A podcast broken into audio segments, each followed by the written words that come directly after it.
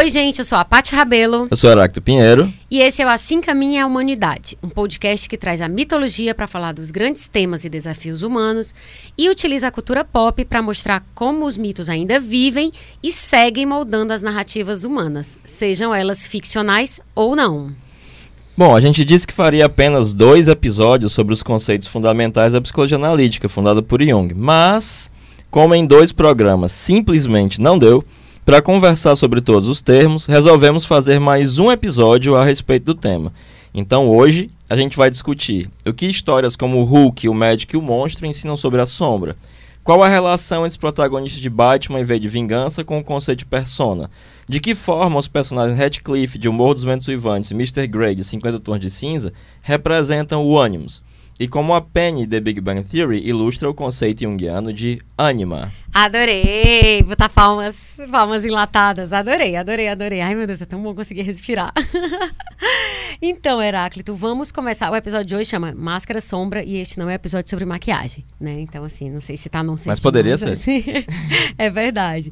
Então, assim, vamos começar falando hoje sobre um conceito que é bem fundamental na obra do Jung, que é a sombra, né? Então, assim, quando fez-se a luz, fez-se também a sombra, né? E já que uma não vive sem a outra. Então, assim, explica o que é que é esse conceito de sombra pro Jung. Tá, então eu vou só revisar uma coisa bem básica acerca da consciência, tá bom? Perfeito. É, porque o conceito de, de, de consciência pro Jung, a consciência ela é focal ela tem um foco. É algo que ele já vai tirar da psicologia de, do William James, né, que é o fundador, o pai da psicologia norte-americana e da filosofia norte-americana, o pragmatismo. Né? Provavelmente o autor que mais profundamente influenciou Jung. Né? Nenhum autor, as pessoas têm uma ideia freudocêntrica de que Freud, não. E William James é o autor que mais profundamente influenciou o Jung. Então, para o William James, a consciência era um fluxo que não dava para separá-la em pedaços e ela tinha um foco. Do contrário, ela não seria adaptativa. E aí o Jung vai dizer... Não seria adaptativa, ou seja, não seria... Permitiria que, que você se adapte. no mundo. Né? É, William James usa até uma... No Principles of Psychology, né, o livro, grande livro de psicologia que ele lançou, é, ele dizia até que o mundo é uma confusão exuberante e barulhenta. E se a consciência fosse dar conta de tudo, ela não daria conta de nada. Né? Então ela precisa ter um foco para que você consiga se adaptar a essa confusão exuberante e barulhenta. Né? E aí o Jung ele vai pensar um conceito que também não é, não é dele, mas ele vai aproveitar na psicologia, psicologia dele, chamado atitude, em alemão Einstellung. Né? O conceito de atitude é, vai dar conta de uma disposição para agir e reagir em determinada direção ou de é, uma, uma direção a priorística do interesse, da consciência, da libido da consciência. Né? Ou seja, uma direção a priorística é para onde você vai a princípio, independente Exatamente. de qualquer coisa. É como se fosse uma coisa sua, digamos assim. Isso, para que... exemplificar bem, bem corriqueiramente. Você vai pe pegar personagens bem característicos, como Sheldon, e você já sabe mais ou menos, depois de alguns episódios, como ele vai agir. Perfeito, que é de ah, porque The Big Bang Theory, né? Isso, que é, vai ser a atitude dele. Certo. Por exemplo, o, o, o Tid, de... The Good é, Place. The Good Place. Ele sempre vai ser vacilante. Ele nunca vai ser capaz de tomar uma decisão. Entendi. Então, isso é o que, em termos muito gerais, é uma atitude. A priorística. A priorística, né? né? Certo. Se você colocar o TID diante de uma tomada de decisão, ele vai se perder em elocubrações abstratas que vão afastar o máximo possível do caráter objetivo da decisão e nunca vai tomar uma decisão. Certo. Vai passar o resto da vida se perguntando o que é que é moralmente correto fazer. Uhum. Isso é uma atitude. Então a atitude ela vai implicar direção. É por isso que Jung vai dizer que a consciência ela é unilateral e ela vai funcionar é, direcionando, selecionando e excluindo. Esse, isso que é o aspecto é, selecionador e que leva a uma exclusão da consciência era o que o Freud chamava de repressão. Ah, sim. Para o Jung não se trata de uma repressão, mas do efeito selecionador da, da consciência que vai fazer com que determinados conteúdos estejam na consciência e outros não. E isso vai gerar, o Jung vai usar uma alegoria, é claramente alegórica, um contrapeso no inconsciente. Tudo aquilo que foi selecionado, que não pertence à consciência, que está fora desse âmbito da consciência, ele vai para o inconsciente. Uma dúvida, tu falou que para o Freud é repressão. No caso, eles estão só dando nomes diferentes para a mesma coisa?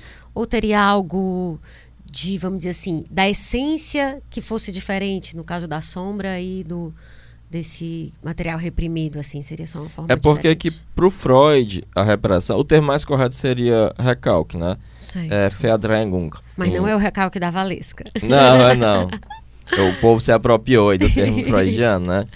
É, o recalque para o Freud é uma energia, um investimento de libido que é feito para manter determinados conteúdos à distância. O Jung, ele não vai acreditar nisso. Ele vai acreditar nessa, nessa seleção e exclusão feita pela consciência Certo. e que, assim como o Freud, diferente de Pierre Janet, ele vai acreditar que há conteúdos que têm grande carga energética, mas ele não vai se aproximar da consciência não devido a esse investimento de energia para mantê-los à distância, Sim. mas sim porque eles são muito estranhos e não possuem elos associativos, né? Certo. E aí isso faz com que a consciência não os perceba, porque a Entendi. consciência ela se dirige tanto para dentro quanto para fora, Uhum. né? Certo. Quando tu fala elos asso- associativos, é porque a consciência não consegue, a nossa consciência, não consegue é, ou decodificar aquilo ou é, fazer com que aquilo tenha um significado. Isso, é o que Jung vai tirar da, da psicologia do Wundt, né, que é o pai da psicologia experimental, o termo apercepção. O que é que é aperceber? É eu associar um conteúdo novo à minha constelação subjetiva de complexo. Perfeita. A perceber com A Então, antes. isso, com a antes. Constelação subjetiva de complexo. Explica assim só pra gente, depois a gente passa pra É frente. assim, pra- é bem simples. Ó, eu tava aqui explicando um negócio, né? Sim. E aí eu falei, ah, atitude em alemão, Einstellung, não sei o quê. Aí isso é completamente alienígena pra você. Aí eu falo Sim. o TID do Good Devil Good Place, haja assim. Perfeito. E aí você já conhece o TID. Aham, Aí na hora que você consegue estabelecer uma associação, entendi. isso consegue se ligar a outros conteúdos da sua consciência.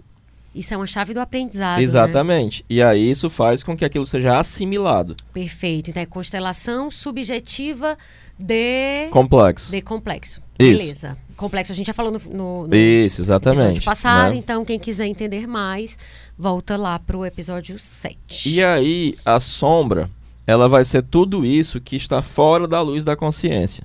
Lembra que a gente Perfeito. falou da metáfora que Jung usa no volume 8 de um jato de luz para representar Perfeito. a consciência? Tudo que está fora disso, né, é o que vai constituir a sombra. E especialmente também é como a consciência, ela vai ter esse caráter adaptativo. A mim, na minha consciência vão estar as coisas que são mais claras, mais distintas, mais é, bem desenvolvidas. Uhum. Então ela, a sombra ela também vai ser composta por essas inferioridades psíquicas, né? Então se eu sou Inferioridade psíquica é aquilo que não é preponderante na gente. exatamente Se eu sou uma pessoa extrovertida, se for o caso, na minha inferioridade psíquica vai estar introver introversão. perfeitamente, Beleza. porque vai ter um caráter compensatório com relação à, à consciência e a consciência vai sentir aquilo como sendo algo negativo Perfeito. e algo de ruim. Porque é diferente de como ela se reconhece, entre aspas. Exatamente, Né? Então, se eu sou exatamente. vista como uma pessoa muito intelectual, por exemplo, uma pessoa muito racional, eu tendo a ver como negativo alguém. A, o senti, ser muito sentimental. Né? Perfeitamente, exatamente. Beleza. Pode E aí a sombra, ela vai ser justamente esse complexo Uhum. que mais frequentemente vai perturbar a consciência. Ah, tem um seminário do Jung que ele está explicando o que é a sombra e é para uns americanos, eles não conseguem entender. Ele diz assim, olha, no primeiro momento a sombra é o inconsciente como um todo, Certo. né? Entendi. É, porque é, a sombra vai, vai ser justamente esse primeiro extrato do inconsciente que vai lhe perturbar. Certo. E que você só vai encontrar projetivamente nos outros. E a gente falou da projeção. É, exatamente. E é muito comum que isso apareça com o mitologema do irmão gêmeo, do irmão do diabo. Ruth e Raquel. Ruth e Raquel, Mulheres de Areia, exatamente. 1991. Pronto, A gêmea má. Exatamente, é. Oh, Rutinha, Isso, boa. Da Lua. Ah, Raquel é má. Pronto, isso aí é, é exatamente. O Tonho da Lua em- sacou psicologia junguiana, assim. Entendi, entendi. E aí, por isso que a gente. é, um dos exemplos mais clássicos disso é o Stevenson, né? Sim. Que escreveu O Médico e o Monstro, né? Perfeito. Ai, ah, só um antes de tu entrar no médico e monstro, só um detalhe.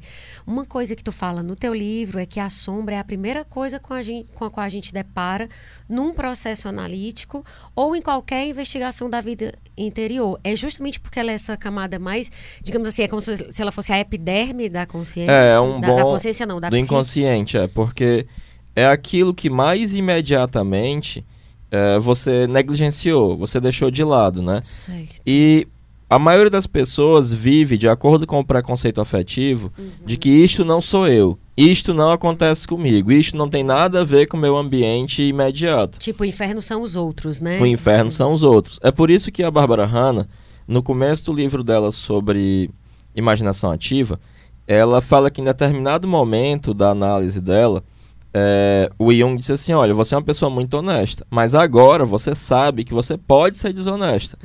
E isso faz com que você possa estabelecer sua consciência numa base muito mais ampla. Então, quando você não se confronta com a sua sombra, você pensa que é pura luz, você se torna uma criatura bidimensional. E tudo Sim. que é real, tudo que é tridimensional, projeta uma sombra. E aí você se coloca num patamar humanamente impossível. O confronto com a sua sombra lhe devolve a sua humanidade, lhe coloca de novo junto com as pessoas, porque você vai perceber bola, né? que você também é Sim. aquilo, né? Que o dedo apontado para os outros tem três voltados para você. Sim, nesse sentido é que é aquela história do, do, do- da- de que a, a sombra constitui um problema moral, né? Então é Exatamente. dessa acepção É porque, que tá falando. por que que a- a sombra constitui um problema moral? Porque a gente não entende que o inconsciente ele não é só uma ideia, uma fantasia. Você pode agir, falar de maneira inconsciente. Tem gente que se você só repetir para ela o que ela acabou de dizer, ela vai tomar um susto. Porque são pessoas muito inconscientes e a maioria das pessoas é assim e elas não sequer se escutam. Sim, E muitas vezes o começo de um processo analítico é puramente fazer a pessoa se ouvir. Você está dizendo isso? sim, Ué, as consequências que estão dizendo são isso. E as pessoas agem assim. Sim. E uma coisa é você ser um cuzão inconsciente. Agora, na hora que você se toca, que você faz isso tais, e tais, tais, tais coisas, agora você está diante não só de uma percepção intelectual, mas de um problema Sim. moral. Antes eu podia estar errando, né? Sim. Por ignorância. Agora eu sei que eu faço isso. Eu vou continuar fazendo? Então, não vou você tem continuar fazendo? responsabilidade. Exatamente, exatamente. O que antes acontecia como uma compulsão inconsciente, agora que está na consciência, você tem que tomar uma decisão moral. Perfeito. E aí entra aquilo que, que, que era assim, foi perfeito tu falar isso, porque vem conectado com a minha próxima pergunta, que era. Parece daqui uma entrevista, né? Mas não. Mas assim, é, então. Quando Cara a gente- cara com Paty. Então, quando a gente tá sob efeito no reino da sombra, então a gente age, até a gente falou na, na- no episódio passado sobre a questão da projeção. A gente age de uma maneira descontrolada, né? Porque a gente não consegue fazer esse julgamento moral se a gente estiver inconsciente. Então, assim. Entender, é, é, vamos dizer assim, jogar luz sobre a própria sombra, nesse caso, seria necessariamente por meio de um processo analítico, assim? Não necessariamente. A Bárbara Hanna, no livro dela chamado The Animus, né? é, The Spirit of Inner Truth in a Woman. Eu tô falando em inglês, né? Porque por Sim, porque é o título. é porque não tem em português, né?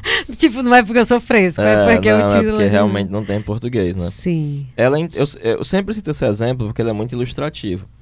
É, ela fala de um conto de fadas em que uma princesa é dada em casamento pela mãe a um príncipe do reino vizinho e ela vai ju- junto com uma criada que a, a Barbara Hanna interpreta. Eu vou fazer interpretações bem rápidas, gente. né? Certo. Então, às vezes vai parecer uma colagem conceitual, mas não é assim que faz, mas é porque é uma interpretação mais rápida, né? Por conta da limitação do tempo. Isso. É, e ela entrega para essa pra filha um, um lenço com a gota do sangue dela. Diz que vai protegê-lo. E aí é, é, as duas vão a cavalo e lá para as tantas ela pede que ela pegue uma que a criada pegue uma, uma taça de ouro e vá buscar num córrego água para ela. E a criada diz que não, que se ela quiser que vá. E aí na primeira vez ela pega a água com a taça e, e vai. Aí na segunda vez que ela pede, a criada diz assim: "Não, vá lá" e não entrega nem a taça. E aí ao se inclinar para beber a água do, do riacho, ela perde ah, o lenço com a gota do sangue da mãe Sim. e aí ela perde a proteção mágica que ela tinha. E aí a criada a força a trocar de roupa com ela, se faz da, da, de princesa e ainda faz ela prometer que não vai nunca falar sobre isso. né? E nesse ponto a criada, ela vai representar, como eu disse, a sombra, né? Uhum. É, porque essa projeção sombria vai recair, em geral, sobre pessoas ou grupos tidos como inferiores, como nós judeus, Sim. como os ciganos, como qualquer, sobre os pobres, serviçais, criados, etc, né? Perfeito. É, mas aí, o, qual é a interpretação que a Bárbara Hanna dá desse beber dessa fonte e cair e perder esse, essa proteção mágica, né? É, ela deveria ter se contraposto à, à criada, né? E, e a Bárbara Hanna diz, só no fluxo da vida é que você vai poder se confrontar com suas inferioridades psíquicas. Então você vai para o trabalho, vai estar na faculdade, né? E aí as outras pessoas não têm nenhum compromisso de serem boazinhas com você. Nenhum. Na hora que as suas inferioridades psíquicas se manifestarem, no fluxo da vida, elas vão reagir a isso. Perfeito. E vão jogar isso na sua cara. Aí lembrei de uma frase famosa, um ditado que é bateu, doeu, fica que é teu. É, exatamente, pois é. Bem isso mesmo. E aí, no caso, você pode ter uma atitude de, digamos, de sabedoria e humildade para tentar entender e, e, e, vamos dizer assim, ver como é que você vai receber essas informações que o mundo está te dando, ou você pode continuar na inconsciência. As duas coisas vão ter preços, né? Sim, Sim, exatamente. As duas diferente. coisas vão ter um preço, né? É, mas aí a, a sombra, ela vai ser justamente essa espécie de irmão gêmeo malvado. Tanto é que ela se manifesta como uma figura na fantasia, no sonho, né, em alucinações, na fantasia criativa dos artistas, ela vai se manifestar como sendo alguém do mesmo sexo com características opostas. Em geral, sentidas como negativas e más. Mas o principal aspecto da sombra é que ela vai ter um caráter compensatório. E aí no Stevenson vai ter o médico, né, Dr. Jekyll, que ao tomar uma poção que ele cria, ele se transforma em outra pessoa, Mr. Hyde, que vai ter um comportamento, especialmente no espectro moral, muito diferente dele. Uhum. E aí na cultura pop, inspirado no, no Stevenson, vai surgir, criado pelo Stan Lee, o Hulk. Que aí você vai ter o Banner, Dr. Bruce Banner, que é um físico muito franzino, muito tímido, muito retraído, é, e que não é capaz de se contrapor às pessoas, que quando é atingido pela radiação gama, se transforma no exato oposto, um monstro gigantesco, extremamente furioso, sem nada de Irracional, inteligência, completamente irracional, e que é, quanto mais raivoso ele fica, mais forte ele fica. Sim. Então toda a raiva reprimida, né, ou excluída da consciência pelo Banner, Sim. é, se manifesta de maneira flagrante nesse Hulk. Toda a impotência do Banner se manifesta como uma potência absurda, uma força absurda no Hulk. Uma coisa que eu acho interessante nesse nome do, do, do Dr. Jekyll e Mr. Hyde, né, que é o médico e monstro, é que Hyde é justamente a sombra, né? É o monstro, digamos assim, né? Do, Isso, do hide é o verbo esconder em Pois inglês, é, era né? isso que eu ia dizer. É uma brincadeira que ele faz aí, porque ele faz Hyde H-Y-D-E, né? E o verbo é com I. Mas aí ele faz ele meio que fosse uma mensagem cifrada, né? Eu adoro esses personagens que entregam Isso. E o nome. Stevenson, ele escreve uma, uma introdução, um prefácio ao livro dele, que ele diz assim: Eu acredito firmemente que a personalidade ela não é una. Sim. É, e que eu, eu falo aqui de um caso de dupla personalidade, mas tenho certeza que haverá alguém que um dia vai mostrar que existem muitos mais personalidades. E parecia que ele estava dizendo, ah, um dia vai vir o Jung Sim, e vai dizer sim, que o complexo sim. do eu é altamente sim. composto e variado. É sempre E que aquela tem história, a arte, complexos, né? A a arte, arte, chegando não, antes é. da ciência. Sempre, sempre, sempre, sempre. Os É neopositivistas bocós que ficam falando de ciência, pseudociência, são só uns, idiotas, assim. Cara, é impressionante. A arte é, é, é muito, muito, muito louca. E aí, no caso, uma coisa interessante da, da, só dessa questão da projeção da sombra é aquilo que você. Porque aí a sombra tem a ver com a projeção que a gente falou no episódio passado. Você projeta fora as qualidades negativas, que são suas Exato. inconscientes, e aí fica parecendo que o mundo é que é o culpado pela sua Isso, insatisfação. exatamente. Então, é Aí por isso que o Jung vai dizer cômoda. que é uma quest... não é uma questão meramente individual lidar com a própria sombra, mas social. Porque se você não lida com suas próprias inferioridades psíquicas, o mundo fica sendo um, um- um construto subjetivo, porém desconhecido. Sim. E aí você, em vez de lidar com o mundo, você vai lidar apenas com suas próprias quimeras. E você vê como é uma coisa bem mais complexa do que simplesmente identificar que tal personagem é tal coisa, né? Sim. Você veja que o, que o pai da Betty Ross, o Thunderbolt Ross, o General Ross, ele tanto é a sombra do Banner, quanto o Banner é a sombra dele. Os dois não se suportam. Normal, é aquela história dois bicos não se beijam. É, Você tem. E você vê que o, que o Ross, Sim. ele tem características próximas ao do Hulk. Ele é um cara poderoso, ele é um cara é, mi- militar e que é extrovertido, e que é raivoso e que fala um monte de coisa, Sim. né? E eles- os dois não se suportam mutuamente, né? Sim, sim. E você vê que tanto o, o, o Ross, né, o General Ross, é a sombra do Banner, quanto o Banner é a sombra do, do Ross. Aham. E, é, em, certa, assim, em certa medida, o ódio que o, que o General Ross devota ao Hulk, mais até do que ao Bruce Banner, é um ódio a si mesmo, né? Sim. A tudo aquilo que ele é, mas que não sabe que ele é. E então, quando você não, não trabalha com isso, você vai sempre querer corrigir os outros, sempre vai querer educar os outros. E no Psicologia e Alquimia, o Jung fala uma coisa muito interessante. Mesmo que você seja capaz de reconhecer os erros dos outros, né? é, os únicos com quem você pode fazer alguma coisa são os seus. Então é muito mais sábio se voltar aos seus erros, aos seus problemas, porque com esses há algo a ser feito. Esse você pode, você pode mexer, né? Nesse. Exatamente. Tem, tem a coisa da, de você é, assimilar a sombra, então. Como é, é, isso está ligado ao autoconhecimento e o conhecimento do mundo, então. Porque senão Isso. você vai ficar sempre com aquele filtro, aquela, aquele, aquela nuvem. Em um texto que eu considero fundamental, mas muito pouco lido pelos junguianos, chamado Presente e Futuro, o Jung dá uma definição muito própria de autoconhecimento, que autoconhecimento para ele não é o conhecimento do eu e seus conteúdos, mas o conhecimento daquilo que jaz no seu inconsciente. Para ele, isso aqui é autoconhecimento, e isso aqui é urgente, inclusive em termos sociais. Do contrário, eu vou estar sempre combatendo a mim mesmo, né, aquilo de sombrio em mim nos outros. E isso vai ser sempre pautado por um ódio muito irracional, por uma profunda irracionalidade, por uma coisa compulsória, e infantil e bizarra e tirânica, né? Eu, eu sempre cito Tiririca, e inesperadamente cito, assim, o meu inconsciente. Mas o, Tiririca tem uma frase que ele diz que tentou fugir dele mesmo, mas onde ele estava, ele se encontrava. É bem isso. Você tentar fugir da sombra, você continuar projetando, é isso. Você vai tentar fugir de algo. Tem e- uma historinha sobre Ananda, né? Que era primo do, do Shakyamuni, o Buda, e também era um discípulo, né? Sim. E aí ele foi meditar numa floresta. E aí o ruído dos pássaros estava incomodando ele. Aí ele foi meditar às margens de um rio. E aí o barulho dos peixes estava incomodando. Aí ele comeu todos os pássaros, comeu todos os peixes, foi para uma caverna. Aí ele teve dor de barriga e não conseguiu meditar. É bem isso. Tem uma outra historieta zen do Muito Japão bom.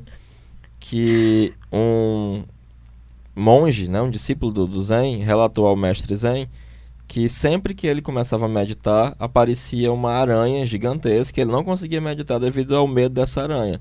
Sim. E aí o mestre Zen disse, olha, eu vou lhe dar um pincel de shugi, né, de, de um pincel de caligrafia, e quando essa aranha aparecer, pinte um círculo na barriga da aranha. Sim. E ele tá certo, vou fazer isso. E assim ele o fez, e imediatamente a aranha desapareceu e ele conseguiu meditar até o fim. E quando ele terminou a meditação, ele percebeu que havia um círculo na própria barriga dele. Nossa, é. Então essas historietas dão conta Sim. justamente dessas inferioridades psíquicas, disso que aparece de uma forma autônoma, Uhum. né, como um outro, mesmo que seja um outro interno, né? Sim. e que vem perturbar a clareza e a concentração e a direção da consciência. Mas que ao mesmo tempo, né, é fundamental para o desenvolvimento psíquico. Porque se aquilo que eu sou bom me leva até determinado ponto e depois entra em colapso, o que eu vou precisar para continuar me desenvolvendo vai estar justamente nas mãos do inconsciente. Sim. E quando houver essa necessidade adaptativa, é no inconsciente que vai estar aquilo que é preciso, aquilo que eu negligenciei, aquilo que eu deixei de lado, aquilo que eu reprimi, o que quer que seja, que vai ser preciso para que eu continue me desenvolvendo. Sim, ou seja, a possibilidade de, de criação, né? De, não, de não, não estar estagnado. Por último, um problema de você se confrontar com a própria sombra é porque você fica não parecendo mais tão maravilhoso, tão ético, tão incrível é, quanto você normalmente acha que é, né? Então, assim, tem uma, uma questão aí, digamos, de autoimagem que ela, ela fica em, em xeque. Sim, pois é, a gente, a gente vive muito baseado em profundas quimeras, né? E, mas, como Jung fala no tipos psicológicos, a toda pureza demasiada carece de vida. Né? E que a vida brota tanto de fontes puras quanto impuras. Então, é preciso isso, essa impureza também. É preciso esse outro lado, né? Sim. Porque a perfeição é só metade da vida. É. Se você é perfeito, você vive uma vida pela metade, porque a vida é feita também de tropeços, a vida é feita também de erro, a vida é feita também de, de coisas negativas, né? Sim. Inclusive mais, né? Do que, do que a gente considera positivo. Aí, falando dessa questão de. Linkando com essa questão que a gente estava falando agora da autoimagem e de como eh, pode ser decepcionante enxergar a própria sombra, vem justamente o conceito de persona ou máscara, né? Assim, normalmente as pessoas falam, ah, máscara era, a, quer dizer, persona era o nome da máscara que os atores usavam na Grécia e tal. Mas o que eu acho legal é da etimologia de persona, que o, o, o Jean-Yves Leloup, ele fala que é, é, ele é um teólogo, filósofo, ele diz que é persona, é perde através e sona som. Então, o som passava através da máscara porque tinha os braquinhos, né, para as pessoas falarem e aí a voz sair, É, ressoar. funcionava também como uma espécie de microfone mais antigo, né? Pois Pra que é. a, a voz fosse ouvida, né? Porque quando fala persona, eu sempre penso máscara e a gente sempre pensa É, máscara. o teatro, né? grego, que por sinal é o teatro, né? Foi inventado Sim. na Grécia, né? Ele era um teatro da palavra. Não, não interessava muito as expressões do ator, né? Tanto é que só existiam Uhum. duas máscaras, né? Sim, sim. Como É, e e a, a, a persona, ou as personae, né? Uhum. Elas funcionavam também como esse amplificador de som. Né? E o Jung vai se apropriar desse termo, que é um, é, que é um termo clássico, para falar de uma atitude externa. De novo, o termo atitude, né? Sim. Essa atitude externa é, ela é uma, um recorte mais ou menos arbitrário de determinados elementos coletivos que lhe permite lidar com a, a sociedade, as pessoas, a família, o colégio, a faculdade, etc. É, mas que não constitui de fato uma personalidade. Ela só aparenta uma personalidade. Por que, que ela não constitui? Explica. Por que, que só parece ser? Porque é o seguinte, né? É, por exemplo, eu sou professor. Só que eu Certo. tenho as mãozinhas tatuadas, eu tenho os pescoços tatuados. Uhum. E eu não ajo exatamente como um professor. Só que existe uma expectativa social de como é que um professor tem que agir. A persona. E aí, quando você. é, vamos supor que você tem um namorado. E aí você gosta de usar uma roupa, tu adora usar roupa com a barriga de fora. Sim. E aí teu namorado vai e diz: Ah, a namorada minha não usa barriga de fora, não. Só que aí tu gosta dele, e aí tu não faz o teu gosto e faz o dele. Isso não é tirar um pedaço de ti? Sim. Você abriu mão de um gosto Sim. seu Pra pra atender lidar um isso. anseio de um Sendo que o anseio desse seu namorado hipotético, tomara que nunca tenha existido na realidade, Sim, né? Jamais. Senão, na verdade, é só dizer isso que eu prefiro me dê meus tops. Me É. dê meus croppeds e vá. Pois é. É, Esse namorado hipotético, ele também vocaliza uma ideia que é uma ideia geral. E aí, em algum momento, você vai ter que abrir mão de uma inclinação sua em prol de uma expectativa social a seu respeito. E existem modelos existentes de como é que tem que ser um professor, como é que tem que se portar um médico, como é que tem que se portar uma mulher, um homem, um marido, uma esposa, uma namorada, etc, etc, etc. E aí, é, se você o tempo inteiro ceder à sociedade, você vai estar o tempo inteiro cortando a sua própria carne. Uhum. E essa, o estabelecimento de uma persona é o estabelecimento de uma espécie de atitude que é assumida diante da sociedade, que é uma solução de compromisso. Certo.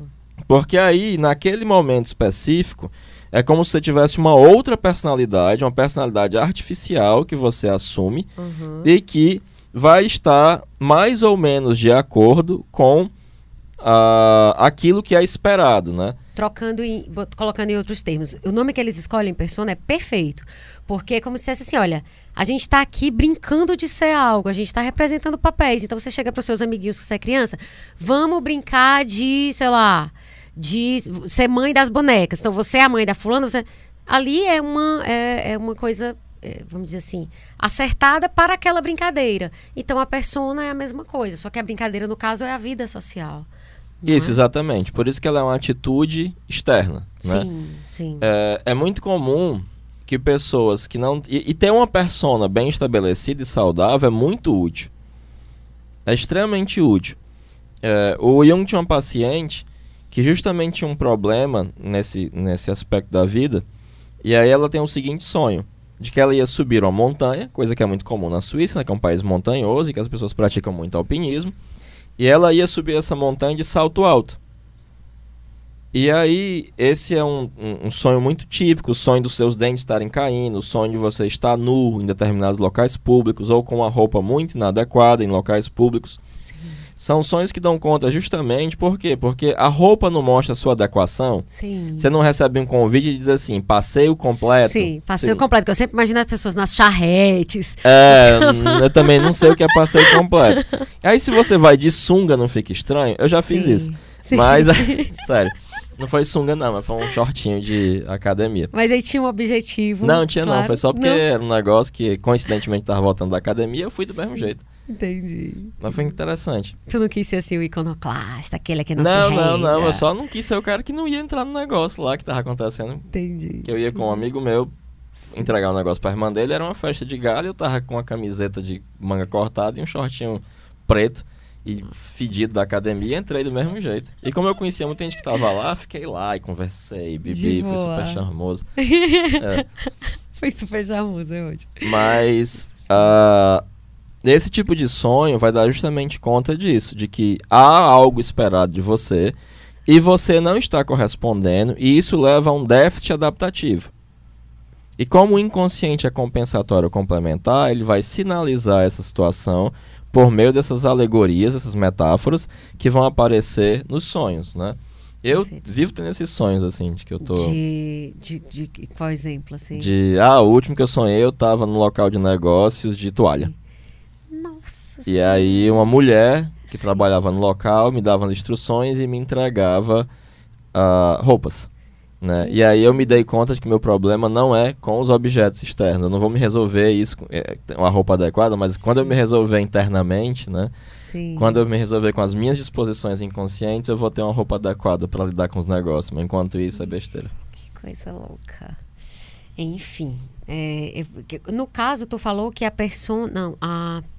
Oh, desculpa. A sombra é sempre do mesmo sexo, não é? Quando, você- quando ela aparece em sonhos, ela aparece com alguém do mesmo sexo que você. Exato. No caso da persona. Tem... Essas coisas que eu te falei, roupa, Mas sapato. nunca se manifesta como se fosse um Pode, homem ou uma pode. mulher, e aí tem uma tendência que a persona apareça como alguém do mesmo sexo que eu ou não? Ou... Não, Isso o, é em geral, o que, o que dos exemplos que o Jung e a Von Fran citam tem a ver mais com você tá. e a maneira como você está vestido, a maneira Entendi. como você está calçado. Naquele man- sonho você se reconhece, sou eu mesmo. É, Não exatamente, não é um nem fulano, uma não. Sou eu agindo de, de determinada maneira. Entendi, Né? entendi, entendi, perfeito. Então, a persona, ela, ela tem a ver com esse compromisso que a gente assume perante a sociedade, nessa brincadeira, né? que é a Isso, vida o problema social. é que algumas pessoas, devido a uma carência das suas próprias personalidades, Sim, ou de terem personalidades muito pouco desenvolvidas, se identificam com a persona. perfeito. E aí o Jung vai chamar de neurose de identificação com a persona, como por exemplo um juiz que acha que é Deus. Ah, Por quê? Porque o poder que ele tem é dele. Só que o poder que ele tem não é dele. Sim. O poder que ele tem emana da Constituição, Uhum. emana da existência de um poder judiciário e fundamentalmente emana da sociedade, Sim, de outras pessoas dizerem que, que ele é juiz. Né? Não é como se ele fosse um atleta Sim. que consegue levantar não sei quantos quilos e não sei o que e tal e tal e tal. Não. O poder dele vem de um manto de autoridade que é colocado sobre ele. Só que algumas pessoas, quanto mais indiferenciado e inconsciente for a própria personalidade, eles vão compensatoriamente se identificar com esse manto coletivo. O, o indiferente, o indiferenciado que tu é fala é, inconsciente, é sem- não percepção. porque quanto mais de- consciente, mais diferenciado. Sim, que é a mais questão da claro, indi- mais da concentrado, mais né? intenso. Sim. Quanto mais inconsciente, mais indiferenciado. Entendo. E aí, nesse caso, quando a gente fala da persona, a gente não está falando de coisas que não existem no indivíduo. Não é isso. Aqueles conteúdos existem. Por exemplo, quando você deu um exemplo da. Um recente agora de persona, a gente estava falando aqui, tu disse. Por exemplo, se eu, por exemplo, pareço um cara que sou super é, correto nos meus julgamentos, no, no, caso desse juiz. Os processos, lá, lá, lá, eu estou sempre na lei, eu nunca saio da lei. Mas nesse caso, e se isso for a persona dele, ou seja, for a imagem pública, não significa que ele está fingindo. Significa só que ele não é só aquilo, mas aquilo pode ser é, parte exatamente. da personalidade Tanto é que dele. um fala, e eu acho que ele estava falando dele mesmo, sinceramente, que algumas pessoas na rua são super firmes e grosseiras e diretas, e quando chega em casa são uma manteiga derretida com a mulher, com os filhos. Sim, sim. E você não consegue dizer qual das duas é a verdadeira personalidade. E a gente tende a fazer sempre essa pergunta. Afinal, quem é ele mesmo? É, pois é. Na verdade, não existe quem, não é, não existe esse ele mesmo. Existe Até alguém tem, que né? é... Mas E como porque é a gente porque a persona ela não é uma personalidade de verdade. Porque ela vai depender em larga medida dos outros. É uma maquiagem. Então, nesse é, caso, a gente é tá uma falando de maquiagem me- mesmo. É uma máscara mesmo, é uma maquiagem mesmo, Sim, né? É como se eu vestisse aquilo pra dar uma satisfação pros outros. sim. Tô fazendo o que é esperado. Exatamente, minimamente, né? Entendi. É, Uma vez eu tava com vontade de dar aula é, sem sapato. Só que eu só faço isso nas minhas aulas de pós-graduação. Na graduação, isso é correr de doido, né? Sim. E aí eu peguei, é, tava falando justamente sobre psicopatologia, aí tirei os sapatos, fiquei dando aula sem sapatos e disse, tá vendo, pessoal, isso aqui não é correr de doido? Por quê? Porque a, a loucura é entendido como aquilo que diz- é desviante da norma e tem uma Sim. norma e tal. Só porque eu tava afim, eu peguei, usei minha vontade e dei aula sem sapato. É, nesse caso, pelo menos, tu conseguiu dar uma justificativa de, tipo assim, de método didático, É, né? pá, Olha, foi. na verdade, isso aqui é um método, você pensa que eu sou louco, mas eu não sou. Mas a bem da verdade, assim, quando você quebra determinadas regras, consciente... Há uma resposta. É, Há tem uma resposta, uma resposta. E meio que, por exemplo, quando tu foi na festa no- de traje é, esporte fino, de bermuda, tu Não sabia... era nem uma bermuda, não, era um shortinho. Um shor- shortinho, né? Então, assim, quando tu foi, tu sabia o que tu tava fazendo. É nesse sentido que eu digo que é um tanto intencional, porque é diferente do louco. Ah, sim, claro. Não a é? persona tem algo de intencionalidade, mas a Sim. persona não é só o que você quer mostrar, mas também aquilo que aparece, Sim. Né? Porque uma parte da, da persona, ela vai ser inconsciente. Você não consegue controlar completamente a imagem que você afeta para os outros. Sim, é sim. impossível isso. Na verdade, o que é assim, tem uma parte que ela é intencional e ela é construída, de fato, in- é, vamos dizer assim, conscientemente, mas vai ter sempre algo que escapa. Isso, e ela é constituída por elementos coletivos e nunca com elementos individuais. É mais ou menos como a metáfora da máscara do V de Vingança. Bom, era, era aí nesse ponto que eu ia chegar agora. Pode falar. Pois é, porque você vê que em determina a- aquela máscara é a partir da, da- do rosto de um revolucionário que tentou explodir o parlamento, né? E depois as pessoas vestem essa máscara quando vão tentar derrubar o governo, para mostrar uma unidade de Sim. todos, né? Então ele é um elemento é, impessoal, ele é um elemento de todos. Todos Sim. vestem aquela máscara. Então a possibilidade de você, quando você se une a um grupo e usa elementos do grupo, esses elementos também vão constituir sua persona. Como quando você se identifica como advogado, ou como torcedor de determinado time, Sim. ou como professor. Inclusive, isso deixa marcas indeléveis. Eu já até te contei a história de que uma vez eu fui num restaurante, quando eu terminei de fazer meu pedido, eu nunca tinha botado minhas patinhas lá, e o Sim. cara perguntou, tu é professor, né? Atenção, da professor. Era, era pra anotar.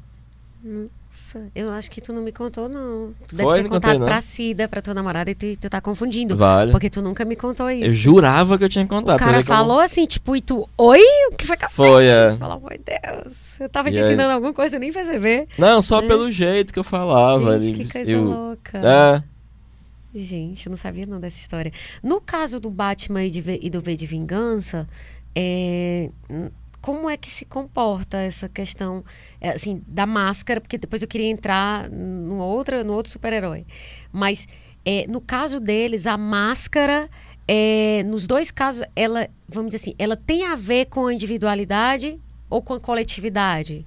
No caso do V de Vingança, obviamente ele substitui o rosto dele que foi queimado por uma máscara coletiva, né? Certo. né? Tanto é que ele diz que ele não é uma pessoa, ele é uma ideia, né? Na verdade, quando ele pega essa máscara, já é um símbolo coletivo. Sim, né? claro, lógico, exatamente. E aí, no caso, depois isso acaba ganhando, vamos dizer assim, Uma dimensão ainda mais coletiva, né? Perfeito, perfeito. E aí é uma ótima metáfora, então, do que você acabou de falar, que é a máscara como algo impessoal e coletivo e não individual. No caso do Batman, tem uma in- inflexão psicológica sutilmente diferente. Sim. Né? Inclusive o Grant Morrison, que é um roteirista inglês que eu gosto muito, que escreveu um livro fundamental, na minha opinião, e fantástico, chamado Super Gods, Maravilhoso. né? Comecei a ler. É, não é massa? Maravilhoso. E, e aí ele só, vai- só tem uma criticazinha. Ele usa lá uns conceitos de persona e de sombra, meio mal colocado. É, mas... se eu fosse um guiano, eu estaria, tipo, quer dizer, não é que eu fosse, mas se eu fosse mais Jung, eu estaria, tipo, querendo matar ele. Porque ele usa persona, e eu, tipo, ele usa meio com liberdade poética, meio como É, se fosse termos Mas comum, ele, mas- ele, ele usa de um jeito que dá certo pro negócio que ele tá falando. Entendo, né? mas eu fiquei meio assim, porque eu disse, bem, no que eu estou analisando e estudando aqui, você não está completamente correto no uso desse conceito. Mas o livro é maravilhoso. É maravilhoso. E justamente o que ele fala sobre o Batman é muito interessante, porque ele compara o Batman a um xamã, né? É, em que ao vestir a roupa do animal, ele adquire os poderes do animal. Sim, sim, e ele sim. adquire uma personalidade mágica. Porque a Perfeito. persona é isso, é lhe dar poderes que a sua personalidade mesmo não tem. E no, no- na psicologia primitiva, é, não existia o desenvolvimento de personalidade como a gente entende. Então só existia essa personalidade mágica, em que através da máscara eu ganhava os poderes do animal, eu me tornava aquele E animal. quem é- não tem a ver exatamente com o animal, mas quem vai negar que a, que a maquiagem, por nunca pensei que a gente fosse falar tanto de maquiagem nesse episódio, mas a maquiagem ela é algo que te dá poderes mágicos. Sim, claro, e, lógico. E é transformadora, então assim, é muito interessante. Eu nunca pensei que a gente fosse falar de maquiagem, a não ser como piadinha no título. Mas é exatamente isso. No caso do Batman, é o morcego, né? Que ele, ele tem uma Isso, e experiência você veja terrível. que você tem uma coisa bastante complexa no Batman, né? Porque a experiência da infância, de impotência da infância, de estar preso, com o braço quebrado numa, numa caverna, e o, o animal fóbico, né, o morcego que o atacou, quando ele mergulha em si mesmo para encontrar uma personalidade com que ele vai lidar com os bandidos, Uhum. É através do medo dele, é vestindo o medo dele, que ele adquire um rosto que os bandidos vão temer. Sim. No caso, Né? é Então há uma, tivesse... uma identificação mágica com o animal totem aí dele, né? Com esse animal xamânico dele, no caso o morcego. Agora, no caso, esse animal xamânico, é, ele tem a ver, no caso do Batman, não sei se no caso de, de, de outras experiências de tribos primitivas, primitivas no sentido de serem Primeiras, mais né? antigas, é. e não no sentido, ai, porque a gente Não é civilizado e eles não. né? Não, é, não nesse sentido. Mas eu não sei se sempre tem a ver. No caso do Batman, é algo que impunha medo a ele. Então a sensação que eu tenho é que ele assumir essa identidade com o morcego é como se dissesse assim: o que eu tenho mais medo, ele meio que é, parece um mergulho naquilo que mais te assusta e aí do qual você sai mais forte, assim. Porque logo o animal que me dá medo é como se eu fosse sair vestida de barata, entende? Ia ser super barata. É, isso, assim. Então, me, eu- eu- me explica melhor como é que funciona essa relação dele. Não, com é porque medo isso é, uma de ser- espécie, isso, é uma, isso é uma inflexão psicológica específica do Batman. Certo. Não é de todo o aspecto xamânico. Não é uma né? coisa arquetípica, né? É, o arquétipo ele vai ter sempre um aspecto coletivo e um aspecto individual. E essa inflexão psicológica individual que é o fundamental. No Batman, isso é justamente estar relacionado ao medo. Entendo. E a Ok. maneira, aquilo que ele vai mostrar para os, os bandidos, veja que é uma atitude externa. Perfeito. É justamente, mas o Batman é alguém que conhece e lidou muito profundamente com a própria sombra, né? Na ele verdade- sabe do mal que ele pode causar. Sim, é tipo assim, o que causa medo em mim, eu vou usar pra causar medo em você. Isso, ele vai se tornar o medo, né? Sim.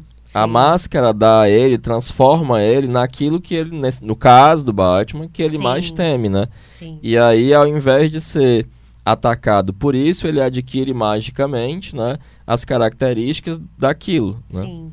No, tu, tu, tu- num dos textos a respeito de máscara, teu blog, tu fala do problema do homem acabar importando menos que a máscara. É, nesse caso desses dois é, é, heróis, isso é muito claro, questão, é, exatamente. Né? explica assim rapidinho qual é que é o risco. É justamente o que eu tinha falado antes da neurose de identificação com a persona, né? De que ao invés de eu ser eu mesmo, eu sou um juiz. Em vez de você ter uma individualidade. Você vai só afetar só uma, uma, individualidade. Você vai ser só uma máscara e tirando. É como o Darth Vader. Sim. É, todo aquele monstro mecânico, né? Quando você tira a máscara, você vê só alguém pálido, ferido e Sim. estranho, né? Debaixo da máscara, você mal tinha um ser humano. Sim. Entendo, super. Quando a gente tira a maquiagem, é assim que a gente se sente. então, e aí no caso do, do Superman, é, o Clark ainda nessa questão de, de persona. é, é porque máscara... o Clark é o contrário disso tudo. Bom, é, é, ele não é uma máscara. Não, mas... a, a, a máscara dele, na verdade, é o homem médio, né? Pois é, o que eu ia te perguntar era se o Clark seria ou uma máscara, uma persona, ou uma sombra do Superman, ou se essa pergunta não faz absolutamente o menor sentido. Assim, é, o Super-Homem, né? Sim vai depender muito também do roteirista, né? Porque alguns roteiristas, como por exemplo o autor do Kingdom Come, o Alex Ross, vai ver no Clark uma, uma coisa fundamental. Sem isso, ele vira só um monstro. Certo. Mas ao mesmo tempo, ele se esconde por trás disso. Ele se esconde sendo um homem médio, sendo um, uma pessoa qualquer, um homem absolutamente normal e sem nenhuma característica notável, né? Sim. E aí ele é tão. Ele é, a, ele é a máscara. A, Exato. A o super-homem não usa máscara porque ele é tão extraordinário, ele é um super-homem, que alguém tão ordinário quanto Kent não poderia ser o super-homem. Sim, né? sim. É, mas aí você tem justamente uma inversão disso. Outra inversão se dá com o Homem de Ferro. Uhum. Em que o Homem de Ferro, especialmente o Homem de Ferro do cinema, né? I'm Sim. Iron Man. Sim. Iron Man. Né? É, o agente vai lá e diz: Não, fala que o Iron Man, Iron Man é o teu guarda-costas. Aí chega lá e fala: Eu sou Homem de Ferro. Sim. Né?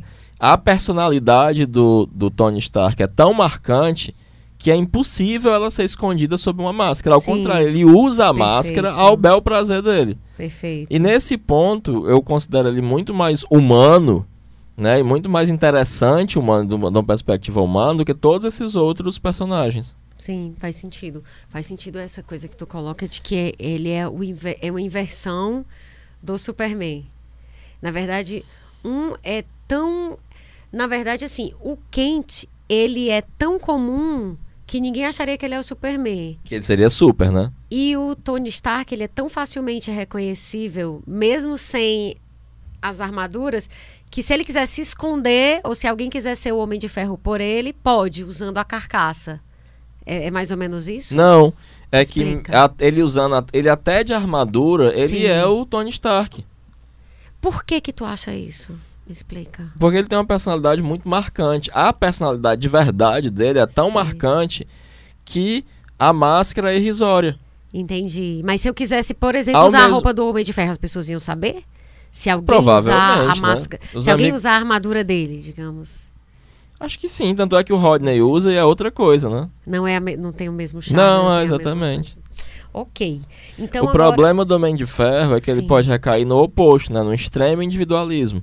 Sim. Que aí o arco de personagem dele vai dar conta justamente disso, dos aspectos de individualismo cederem em razão de uma individualidade. Perfeito. Que, é, no caso, é, o, o, Tony Stark ele é um, um, um, herói diferente, né?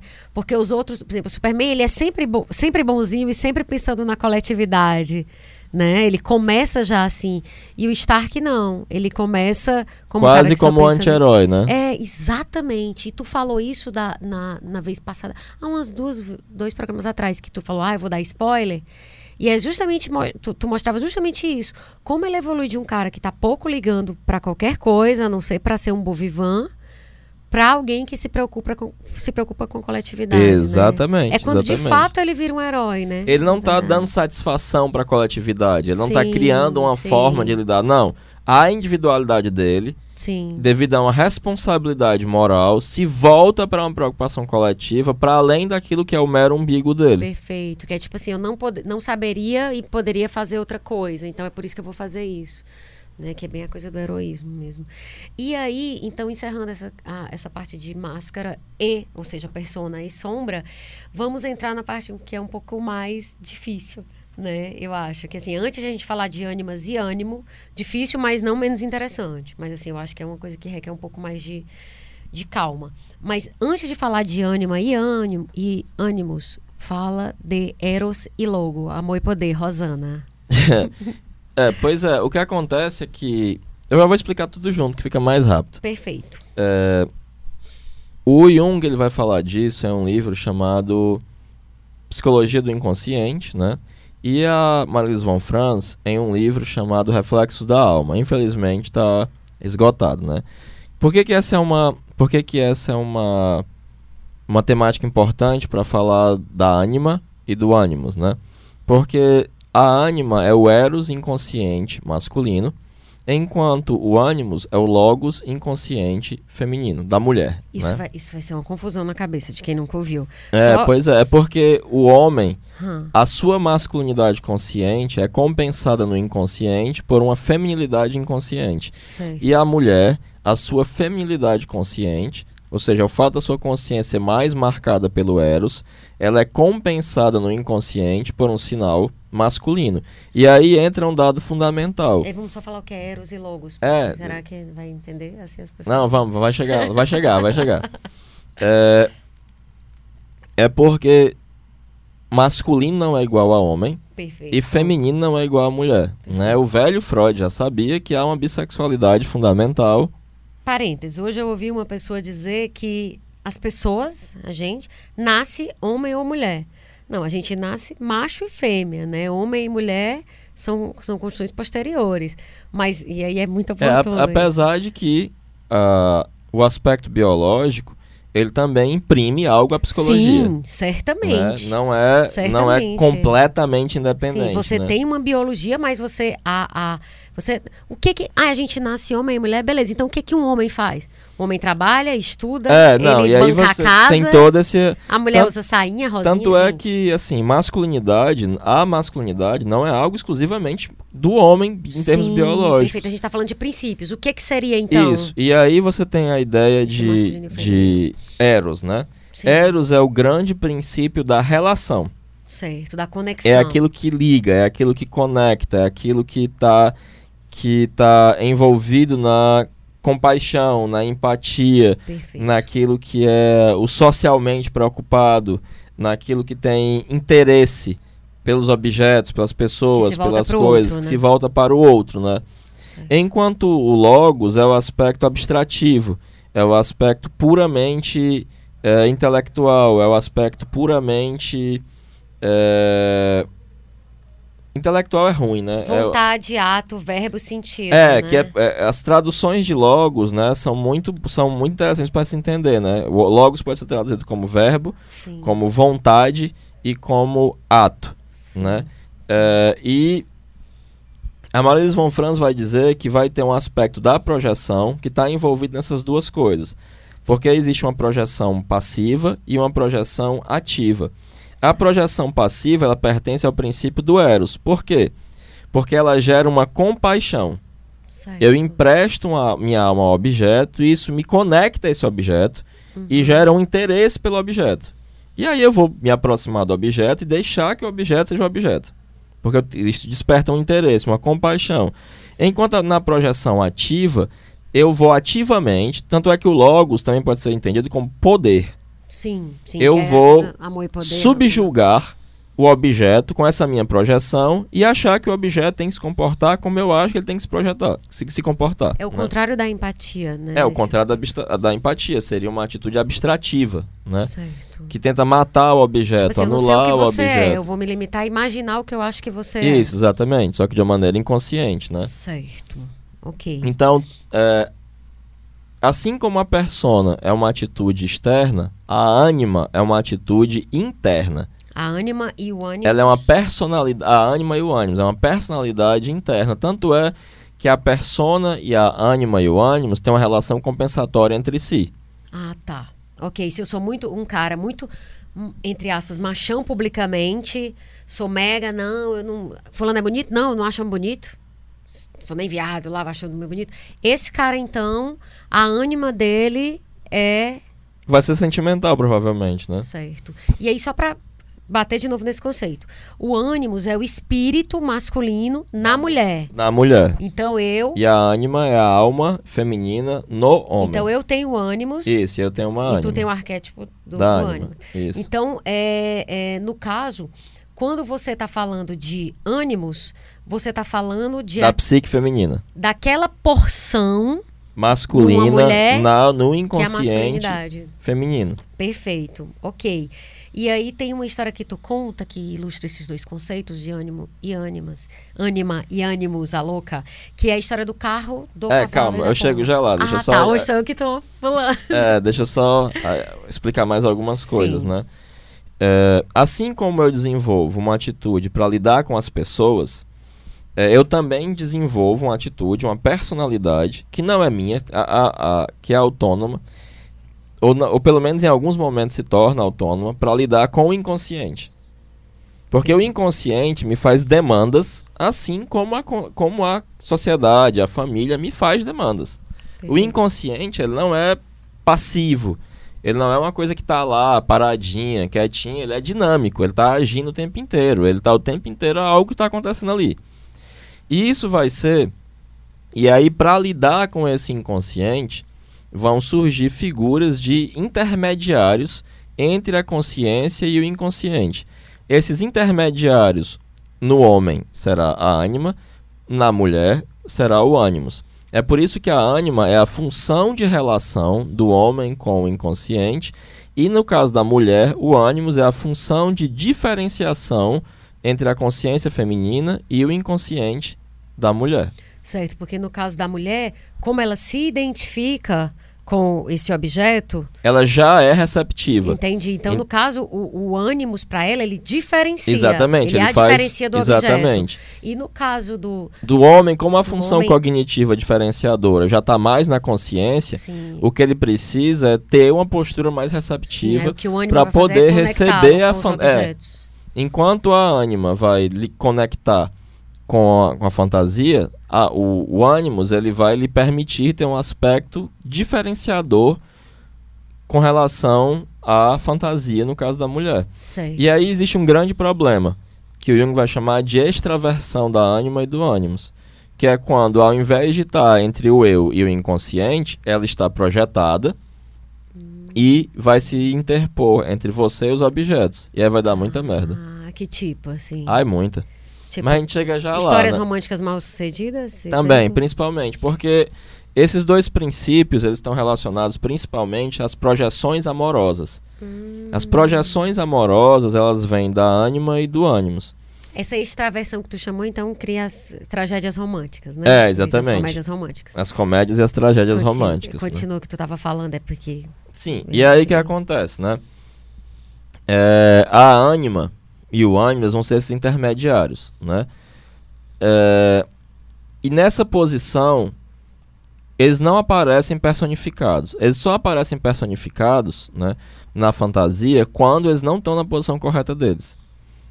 E aí vamos, va- vamos tentar entender, né, o que é que é, o que é que é isso, né? O que é que, que é, cara... que é personificado na fantasia, É, exemplo. personificado é aparecer como personagem.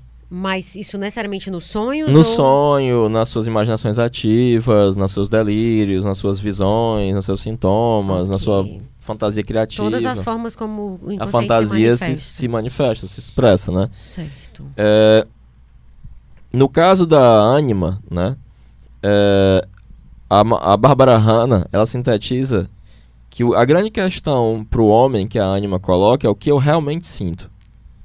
Certo. Né? É o- a descoberta dos verdadeiros valores sentimentais masculinos. Perfeito. Enquanto no caso da mulher, a grande questão colocada pelo ânimos é o que, eu real, o que é que eu realmente penso. é o estabelecimento de uma cosmovisão, de uma visão de mundo, né? Certo. É, a ânima, no seu estado negativo, na mulher, no homem, ele, ela produz humores, né? Que lhe deixam azedo e amargo e se sentindo que a vida é uma droga e lhe contaminam todas as outras coisas, lhe deixam melindroso e meloso e essa merda, né? Sim. Enquanto na mulher, o ânimos ele produz opiniões irrefletidas. É, deixa a mulher opiniosa, né? Faz com que ela tenha é, porque ele é um substituto opinioso de uma verdadeira profundidade de espírito. Certo. E ele vai ter ainda características de um certo salvacionismo, é, de uma coisa bem bombástica, né? Uhum. E muitas vezes um caráter de ressentimento, de eu vou mostrar para eles, né? Certo. É, em- o Animus ele tem uma característica muito interessante. Como ele é um caráter diferenciador, ele tende a cortar relações que são vitalmente importantes para mulheres. Ah, tá. E quando ela não, quando ele não cons- em geral ele vai desvalorizar o objeto, desvalorizar a pessoa amada, por meio do, do pensamento que na alquimia era chamado de lepra da prata, né? Que é pensar por meio de 10 mil anjos. Ah, ele é igual a todo mundo. Entendi. Ah, tá, não, homem cearense é tudo igual. Sim. Raparigueiro, forrozeiro, né? Ou quando ele não consegue fazer isso, porque assim, toda a mitologia e toda a fantasia criativa trata esses personagens como demônios, né? Uhum. E psicologicamente é isso que eles são, e é assim que eles se comportam, como demônios. Sim. Algumas mulheres vão poder falar isso com toda certeza, né? Porque quando o ânimos não consegue desvalorizar os objetos, ele se vira pra própria mulher e diz assim: Tu acha que tu vai ficar com um boy desse? Ah, entendi. Não, tu é feia, tu tá assim, tu tá assado, tu não presta, não serve pra nada. Nunca, nunca. então, assim, não- ou o boy é lixo ou ela é lixo. Ou ela é lixo, é. né? Entendi. E entendi. muitas vezes o ânimos ele aparece como essa figura masculina demoníaca ou como uma espécie de tribunal de consciência Ah, tá. na fantasia, né? Enquanto a, e a ânima, sendo que o ânimos, a- o aparecimento dele é mais difícil, porque ele vai se miscuir a tal ponto no pensamento feminino que é muito difícil de separar. A ânima não, ela gosta de posar para foto. Ah, Então ela tá. vai estar sempre aparecendo, né? Entendi. É, o Jung fala que no período em que ele passou escrevendo o livro vermelho, né, em que ele se dedicou às próprias fantasias, é, houve um momento em que uma- ele se deparou pela primeira vez com essa voz feminina, com essa fantasia de uma mulher silfídica e demoníaca e élfica. E ela disse pra ele: Olha, isso aí que você tá fazendo, isso aí é arte. E ele pintava. Inclusive vai sair agora um livro só com as pinturas dele. Ele fazia iluminuras medievais. ele era muito talentoso Sim. como artista e como escultor, escultor e pintor. É, só que lá para as tantas ele disse para ela assim: não, isso não é arte, não, viu? Eu tô fazendo é ciência. É, e ele fala de um colega dele que justamente em determinado momento da análise largou, largou tudo para ser pintor. E aí ele disse: se eu tivesse seguido isso que a Anima me falou, em um determinado momento ela me diria assim: tu pensa mesmo que essas besteiras que tu faz aí é arte? né? Então Sim. há esse confronto, Sim. né, com esses elementos, né? Não é simplesmente é- esse diálogo, ele é, também é um confronto, né? Ele também é um Sim. que você vai se colocar ativamente. Com relação ao ânimos, né, no no que concerne a psicologia da mulher, Uhum. é, ele faz com que a mulher se torne consciente de coisas que nunca foram ditas. Ele cita dois exemplos do tipo de pensamento defeituoso que o ânimos produz. Um é o exemplo da mãe dele. Eu acho que eu falei na Dos vez saquinhos? passada. É. Sim, sim. E o outro é uma piada que ele diz que é perfeito para descrever como é que o ânimos funciona. Ele diz que numa- num dia muito quente de verão, três amigos se encontraram: uma pomba, um carro e um cavalo. E aí, como estava muito quente, resolveram que eles iam até um hotel e iam ficar eh, conversando e tomando refrescos. Só que para ficar mais divertidos, apostaram uma corrida.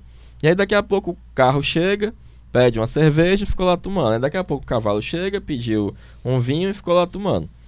Só que nada da pomba chegar, nada, nada, nada, eles ficaram preocupados. E aí voltaram pelo caminho. E aí, quando bem perto de onde eles tinham partido, eles viram um pontinho branco, todo lameado. E aí viram que era a pomba. Eles assim, diabo é isso? Por que, que tu tá vindo andando? Não, a gente não apostou uma corrida? É. Ah, eu achei que era pra vir andando. Ninguém discutiu que era para vir andando. Sim. E é isso que o Animus faz, ele rouba suas possibilidades vitais, porque ela poderia ter ido voando e chegado primeiro do que todos. Entendi. Mas ela se, to- se tornou consciente de um pressuposto que não que existia, não foi dito. que não foi dito, né? Sim, sim, perfeito. E o Animus nessa posição negativa, ele livra, ele priva a mulher de suas capacidades vitais. Obviamente há também um aspecto positivo e um as- toda tudo aquilo que é genuinamente anímico é ambivalente, Sim. né? É tanto bom quanto é ruim, né? A ânima no seu aspecto positivo, ela é o arquétipo da vida. É aquilo que faz o homem sentir a vida como se fosse uma aventura, que coloca ele na vida. Eu até te, te pedi para assistir um filminho que é muito, muito legal, chamado Inconscientes, que é um filme espanhol de 2004. Sim. É, e o- a mocinha se chama justamente Alma. Aham. E é ela que insta o tempo inteiro o herói do filme, que é um psiquiatra, a agir. E ele é um cara que escreveu uma tese de doutorado para dizer que sentimentos não existem. E no final das contas, ela até diz: Ah, é, se, se sentimentos fossem uma, uma erva daninha, você seria um jardim de sentimentos, não sei o quê. É, mas o tempo inteiro ela faz, coloca ele numa aventura Sim. faz com que ele haja, faz com que ele faça alguma coisa. Enquanto o ânimos, no seu aspecto positivo para a mulher, ele é o espírito da verdade interior. Ah, isso inclusive é uma diferenciação que eu queria deixar bem clara. Primeiro, o Jung às vezes usa a alma como sinônimo do, do, do, da- de psique E às Né? vezes com sinônimo de ânima. E às vezes como sinônimo de alma feminina do homem. é. Exatamente. Então, assim, você tem que. Isso precisa ficar claro. Assim, É, pra você tem que fazer uma exegese para entender são- que às vezes está falando da ânima, às vezes está falando Da da psique psique, como, como um todo, todo. né? E aí a outra coisa é. Ânimos, é, é, diferenciou, porque assim, não é alma masculina e alma feminina, não. A ânimos é o espírito, Fem- é, masculino na mulher. isso, porque assim, o ânimos é o espírito, ou seja, algo que tem a ver com o logos, Isso. portanto, com o aspecto cognitivo. Ânima é a alma, portanto, tem a ver com Eros, Exato. e que é o aspecto erótico, né? Do que Exatamente. liga. É erótico no sentido, né, de, tipo, mostrar a bundinha e descer até o chão. Pode ser É também. no sentido aqui de ligar, né? De, de conectar. Não é, mas se quiser pode. E aí, uma coisa que eu acho interessante, Heráclito, é que eu nunca tinha parado pra pensar, assim, falha minha, nunca tinha parado pra pensar na diferença entre alma e espírito até tá, tá estudando esse assunto. E aí eu me toquei que a gente, por mais que muitas pessoas não parem pra pensar muito sobre isso, mas a gente intui esses dois conceitos. Por exemplo, a gente fala, ai, tal pessoa não tem alma. Ai, parece que fulana não tem alma. No sentido de que ela não tem empatia. Exato. Ela não tem coração, ela não tem sentimento, ela não tem É, capacidade de exatamente. conexão. Ou seja, é algo de Eros. A gente nunca falaria dessa pessoa. Sem ah, essa espírito. pessoa não tem espírito. Mas quando ele é inteligente para dizer uma coisa certa na hora certa, ele é alguém Isso. espirituoso. Exatamente. Quando a gente quer dizer, nossa, fulano teve presença de espírito, o que, que a gente está querendo dizer? Que ele falou a coisa certa na hora certa. que tem a ver com cognição. Então, assim, por mais que na prática a gente. Não, eu. Vou falar a gente não, porque é muito falar dos outros quando você tá falando só da sua experiência. Mas eu, na prática, nunca tenho parado para pensar alma e espírito, e aí na, no imaginário de criança, alma e espírito é a mesma coisa, porque são os fantasmas que vão assombrar, né? Mas na, na vida comum, a, lingu a linguagem é muito, muito foda, né? É, ela é muito rica, ela justamente dá conta dessas diferenciações sutis, né? Total, total. Então, assim, é, dentro desse assunto, é, é bem importante a gente saber disso, não é? Que ânimos é espírito, portanto, algo a ver com a cogni- cognição. E ânima é alma, mas algo, portanto, ligado à a, a, ligação, a esse aspecto emocional. Eu Exatamente. acho que isso aí é, é muito importante para depois você aprofundar melhor esses conceitos, né? Mas eu acho que isso precisa estar bem claro. E aí, antes da gente entrar na cultura pop, tem outra coisa que eu queria perguntar, que é quando as pessoas falam, por exemplo, ah, o Chico Buarque é um homem de alma feminina. Na verdade, o que, é que elas estão querendo dizer? Está querendo dizer Talvez que... ele tenha mais contato com isso, né? Pronto, Porque ok, todo aí- homem tem alma feminina, digamos Sim, assim. exatamente. Assim, se todo homem tem ânima, então não faz sentido dizer que ele tem alma É, feminina. é muito interessante, uma coisa que o Jung chama muita atenção, Sim. que em situações muito graves, é muito comum que os homens quebrem e que mulheres super femininas de repente tenham uma, uma Perfeito. a- como se abrisse um cofre Perfeito. de força, de coragem, de que sustenta, que segura a onda. Fala inclusive da questão familiar, né? Dizem é, que sim, sim. uma mulher cria 10 filhos e a bicha suporta lá lá. E os Sim, homens, exatamente. Eu tenho até a impressão que a, a, a força física superior do homem corresponde a uma fraqueza espiritual, Eles... Sim. que na mulher é o contrário. Enquanto Sim, elas são sim. psicamente muito mais fortes para. Compensar o aspecto é, físico mais, mais fraco. É, Mas ele diz que é, mu- é muito comum. Que é justamente essa masculinidade, né? essa força, essa coisa é, que, que tá no inconsciente, se manifesta. Enquanto no homem, quando isso desaparece da consciência, só, Só, só é, quebra, né? No caso, é quando tu tá. De novo, quando tu tá falando de masculinidade e feminilidade, tu tá falando, nesse caso, de Princípios. logos e, e eros. eros, exatamente. Ai, porque não é porque a pessoa é fortinha e passa Não, batom, não, nada a não, ver. não. Tanto é que pro Jung, eu tô até escrevendo sobre isso, Sim, é, o que é que é masculino, né? Porque é, eu acho que é muito importante escrever sobre isso, sim. porque a gente tem falado muito de masculinidade tóxica e tal, né? perfeito. Mas o que as pessoas chamam de masculino não é psicamente masculino. Porque pro Jung, masculinidade é saber o que se quer e fazer tudo o que é preciso para conseguir. E você vê que a maioria desses homens que se entende como masculino tóxico são homens vacilantes. Sim, é são homens verdade. indecisos. Se você pegar, por exemplo, eh, o comecinho do, do livro e do filme, né, Comer, Rezar e Amar, eh, o cara com que ela estava se relacionando era um cara que toda semana mudava de ideia com que ele, do que, é que ele ia fazer da vida. Sim, E no frigir dos ovos, ele foi um cara super ressentido e magoado que tomou tudo que ela tinha quando eles se separaram. E ela não aguentava mais o fato de ele nunca ser capaz de se decidir. verdade. É verdade. Quando a gente está falando de masculino e feminino, então, a gente tem que ter cuidado porque não é alguma coisa sexista. Né? Não, não, ao Dentro desse contrário. É, é justamente o oposto do sexismo. Você está pegando um conceito que é o que, o que se chama aqui de princípio masculino. E, tá É, falando e de- algumas vezes a gente tem uma tendência quase invencível de achar que o Logos é superior ao Eros. Só que não é, os dois são Sim. iguais. Perfeito. Tem valores. É, inclusive, um, é, um Logos sem nenhum Eros é só.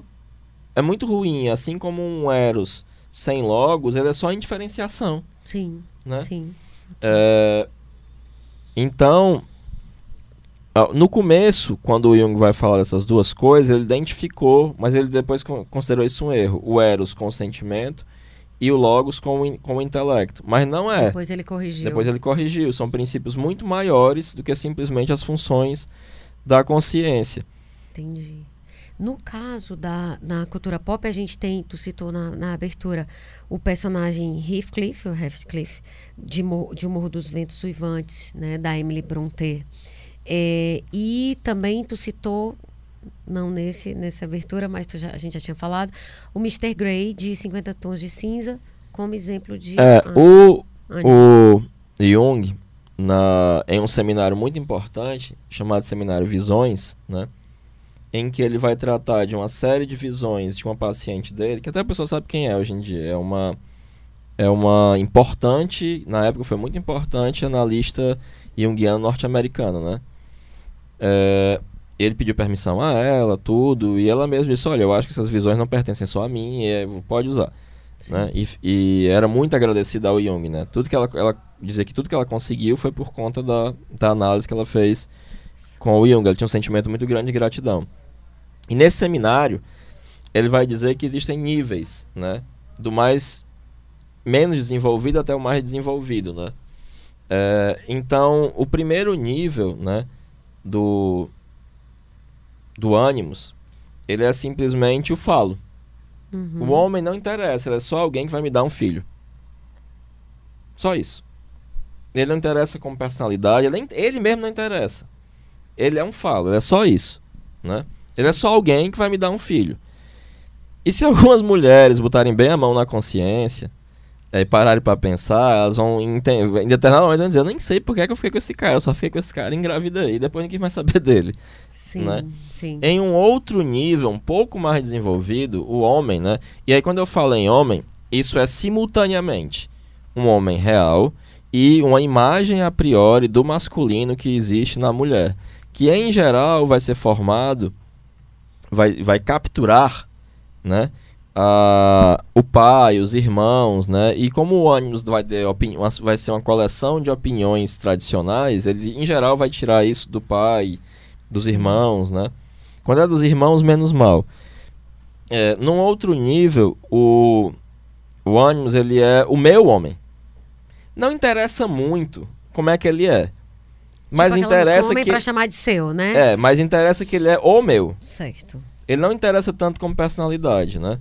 É, e aí, nesse nível, você vai ter, uh, especialmente em mulheres muito jovens, em mulheres muito inconscientes, essa projeção em homens ou fortes ou atléticos, né? Como o cowboy, como o herói de cinema, como o Neymar, né?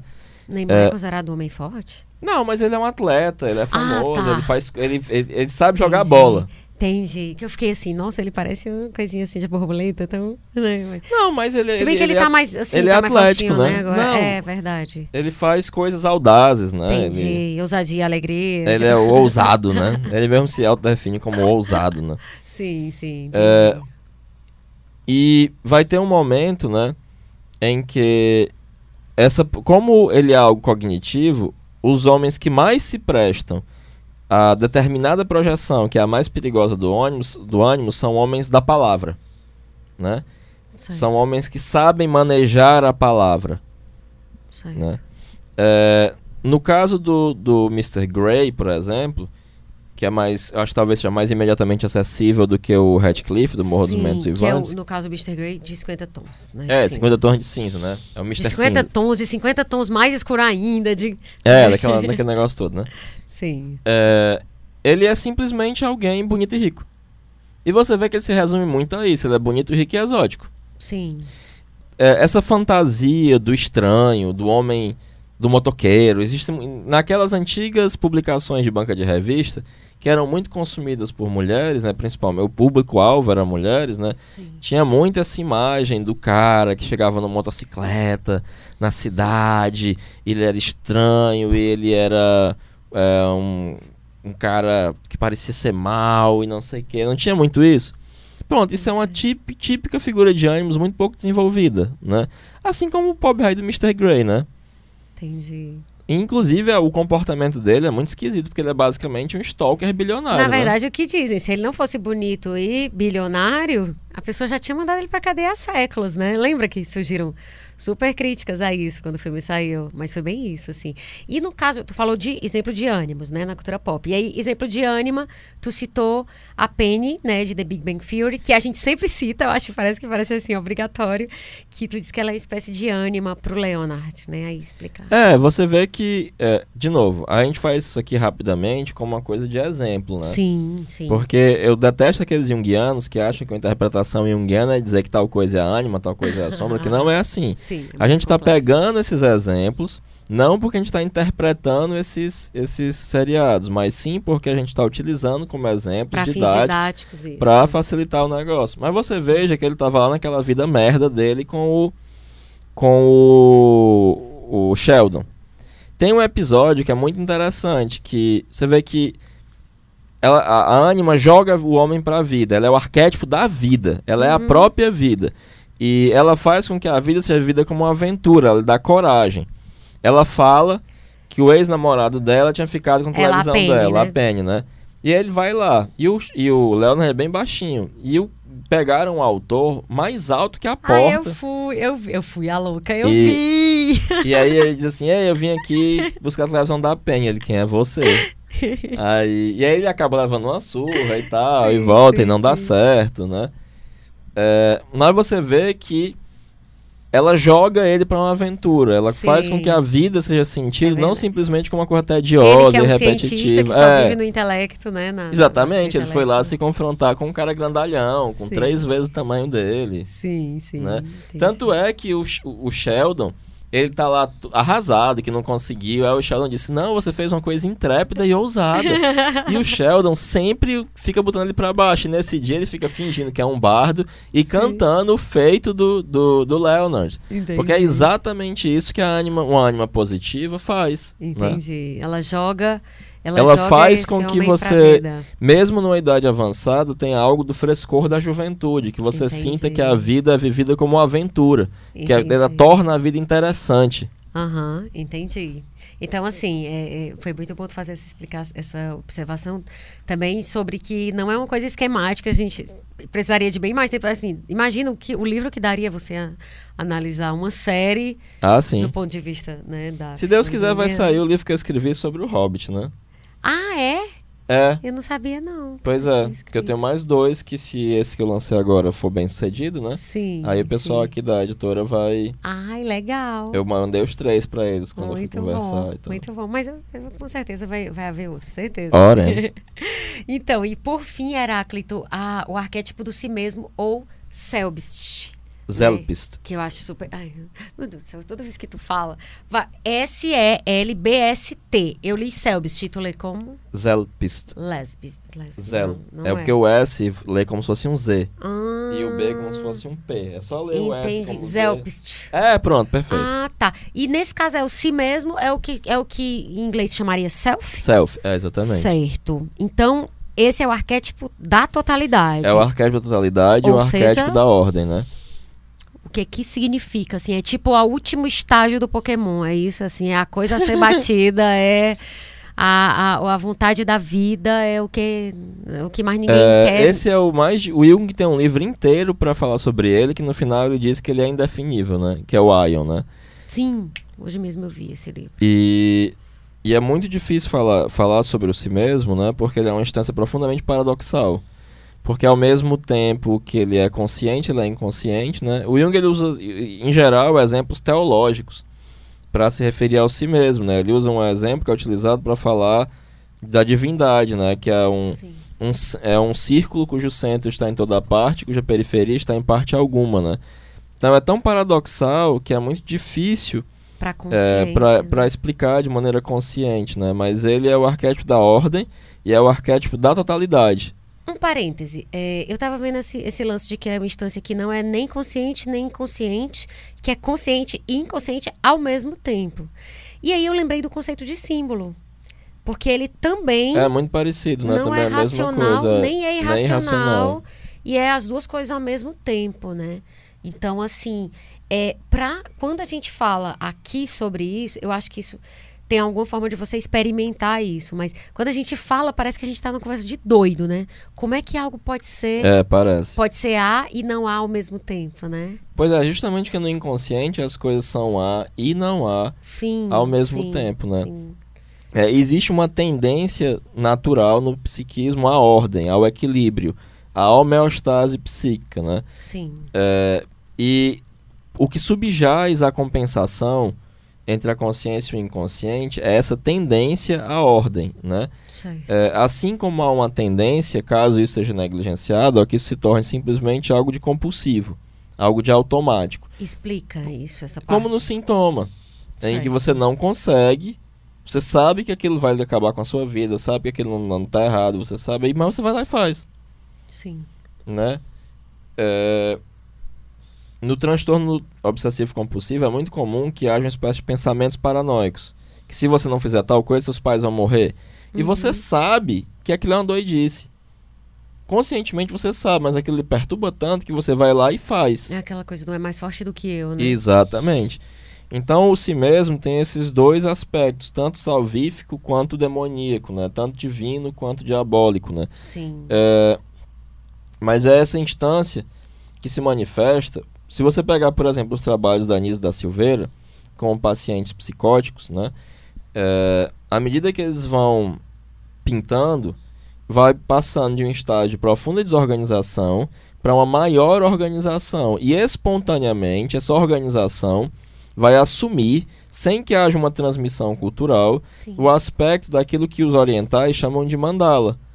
Sim. Porque a, a, a mesmo, o mesmo psiquismo que produziu em um estado de profunda introversão e introspecção a mandala nos yogis orientais, no psiquismo desses loucos, espontaneamente, quando eles vão se reorganizando, vai apontar essa reorganização dessa maneira, inclusive com a simbologia alquímica da quadratura do círculo. Né? Que, de novo, estamos diante... O, o si mesmo só pode ser representado por, Por coisas paradoxos. paradoxais. É. A quadra- quadra- quadratura do círculo ou a circularidade do quadrado, né? É, exatamente. Coisa aparentemente é, é, paradoxal. E aí tem uma coisa que, que é dita sobre si mesmo, é que ele é o, aspas, Deus em nós.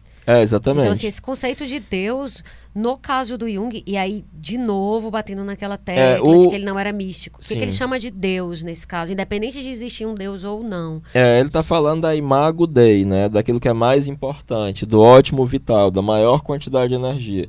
Ah, o conceito de si mesmo, ele deriva em larga medida do conceito indiano de Atman e Mahatman, né? Atman é alma, né? Então os indianos consideram que você tem a sua alma individual, mas que a sua alma individual, ela faz parte de uma Maha grande Atman, uma grande alma que é uma alma coletiva, em que você entra em contato com o Brahma, com aspectos divinos superiores. Certo. E a noção de si mesmo, em larga medida, vem do Jung se confrontando com esses aspectos do Oriente, em particular essa noção de Mahatman, né?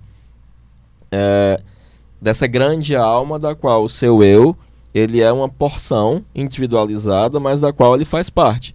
É um, o, o seu eu é um aspecto da totalidade. É como se fosse uma gota no oceano. né? Isso, Aquela só que é fundamental, porque sem essa gota o oceano não seria capaz de ter consciência. Uhum, O Jung vai dizer que a consciência é um milagre cósmico, porque nós somos a consciência do universo. Sim, Sem isso, o universo seria cego. Perfeito. Mas a matéria ela consegue se enxergar porque o homem desenvolveu consciência. Uhum, sim, perfeito.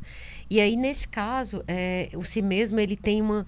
é, ele, caracter, ele, é, ele é caracterizado por uma compensação entre interior, o conflito interior... Ele tem esse conflito entre interior e exterior, não é isso? Aliás, duas coisas. Então, assim, É como, muito doido. como é que... Ele é a meta de uma existência, digamos assim? Sim, ele é exatamente isso. E aí, como é que, que se resolve isso? Não, não se resolve, né? Na verdade, é a busca de uma vida e você que vá atrás do conhecimento da sua alma É, exatamente, pra perfeitamente. você se virar, meu amigo, porque não vai ter alta ajuda, Mas não. muitas vezes o si mesmo ele se manifesta justamente como meta. Ou como dificul é, é, preciosidade dificilmente alcançada. Sim, sim, sim. Ou como herói, ou como demônio, ou como. É...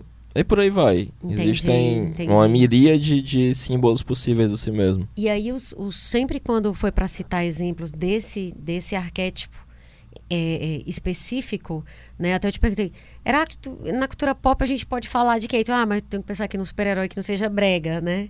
Lembra que tu falou isso?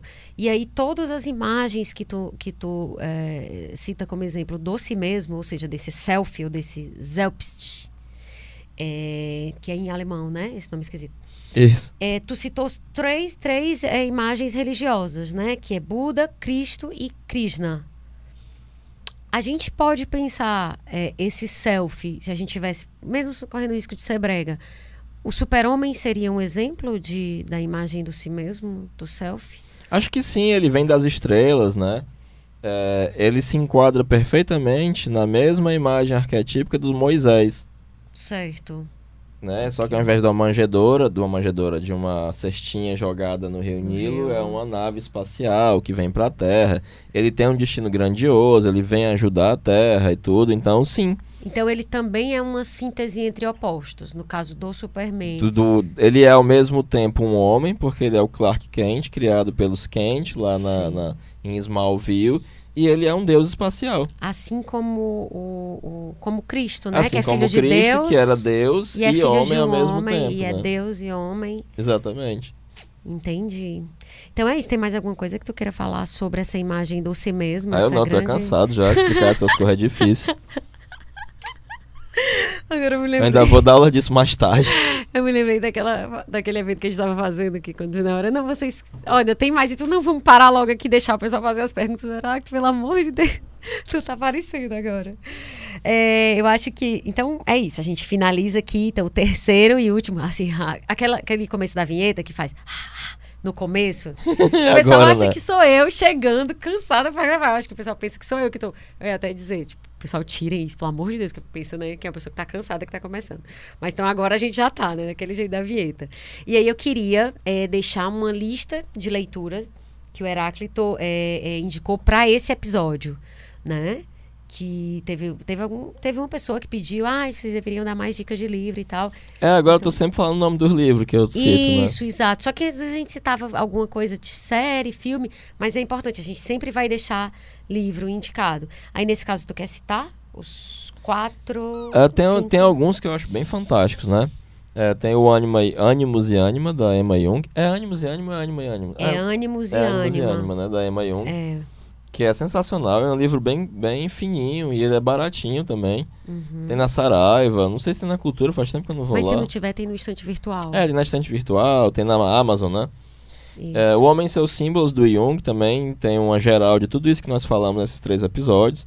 Eu recomendo particularmente o, o capítulo do próprio Jung da Maria von Franz. Eu não gosto dos outros, acho fraquíssimos.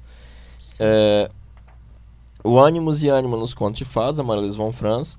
Pra, especificamente para Anima, né? Tem o Gato, da própria Maria von Franz também, que é sensacional. É, e da Barbara Hanna tem os dois volumes do The Animus, né? É, of Inner Truth in Woman. Que não tem, não tem em português. Infelizmente não. É sensacional, mas não tem em português. E aí, Só tem fim, em inglês. Eu, eu cito a quinta dica, que é o livro do Heráclito, pela terceira vez seguida. É, comprem, comprem. pela terceira vez seguida, porque também, é, de novo, foi a base desse episódio, que é Psicologia Jungiana, uma introdução, que está à venda no site livraria Duma, com dois M's.com.br e na Amazon, né? Os dois. Tanto em livro físico quanto em e-book. Ah, é, verdade. Esqueci de dizer. Então é isso. Se você quiser continuar acompanhando Assim Caminha a Humanidade, antes de sair o próximo episódio, segue a gente no Instagram, no perfil Assim Underline Caminha. E também você pode seguir no Spotify, no Deezer, no iTunes, avaliar, só se for positivo. É, se for negativo, como não diz. Heráclito. E é isso. Por aqui a gente encerra o oitavo episódio do Assim Caminha a Humanidade, um podcast do Grupo o Povo. Roteiro de Pati Rabelo, consultoria Heráclito Pinheiro, produção Nicole Pontes, edição Bruno Melgácio, áudio André Silvestre, coordenação de produção Chico Marinho, estratégia digital João Vitor Duma. Muito obrigada por ficar com a gente até aqui e até a próxima segunda-feira. Beijo. Tchau, gente.